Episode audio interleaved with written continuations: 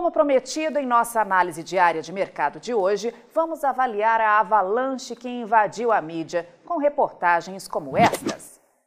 Febre aftosa na Indonésia preocupa a Austrália. A Austrália identifica fragmentos virais de aftosa em produtos suínos no varejo. A Austrália recolhe carne com traços de vírus de aftosa e peste suína africana. Entenda como chinelos sujos podem causar surto de febre aftosa na Austrália. E claro, diante disso e por estarmos no segundo semestre, ficam as perguntas. Será que estamos diante de um sinal de que vem aí de volta ao Brasil a velha conversinha fiada de foco de febre aftosa, que no passado sempre foi amplamente usada para derrubar o valor da arroba no segundo semestre? Será que parte dos mega frigoríficos do Brasil vai ter a coragem de patrocinar esse velho teatro novamente? Bom, para quem está chegando agora a Rural Business, vamos mostrar um pouco da história da pecuária de corte do Brasil e as manobras para derrubar os preços da arroba com teatros mercadológicos. No passado, quando os grandes frigoríficos exportadores do Brasil ainda não eram listados na Bolsa de Valores, casos de estomatite bovina eram transformados em aftosa para derrubar os preços do gado gordo. Hoje, a história é outra alerta Júlio Brissac, analista-chefe e estrategista de pecuária de corte da Rural Business.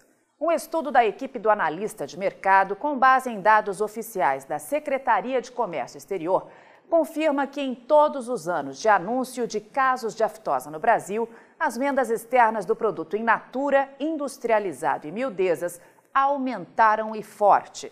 Cenário completamente inverso ao discurso amplamente divulgado na velha imprensa quando vários países importadores boicotavam a carne bovina exportada a partir do Brasil.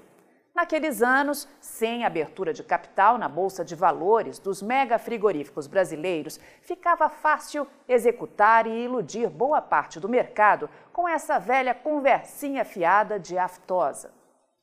Estes gráficos de volume e receita de exportação mostram o que aconteceu em 2005, por exemplo, quando, segundo a velha mídia, focos de febre aftosa foram anunciados no Brasil.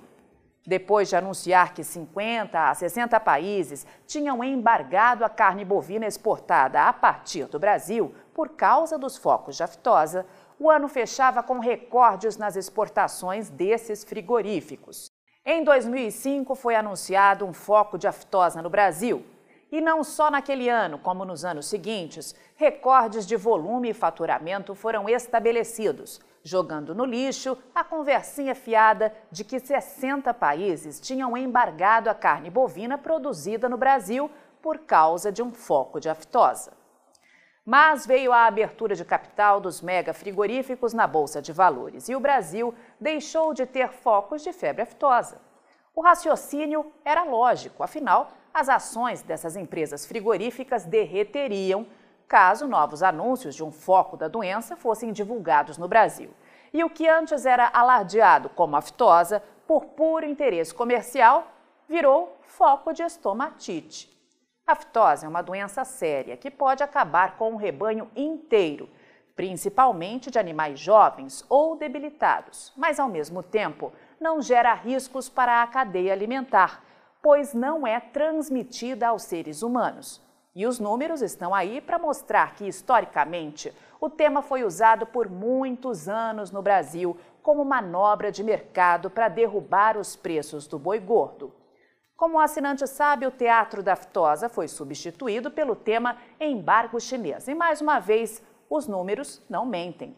Todos os anos, embargos da China são anunciados na velha e até na nova mídia.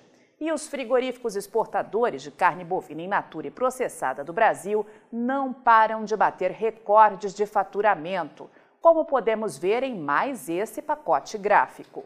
Não sabemos qual será o novo teatro mercadológico que vem pela frente na pecuária de corte do Brasil, mas sabemos que, mais uma vez, os recordes sequenciais de faturamento desses frigoríficos exportadores vão continuar acontecendo também neste ano de 2022.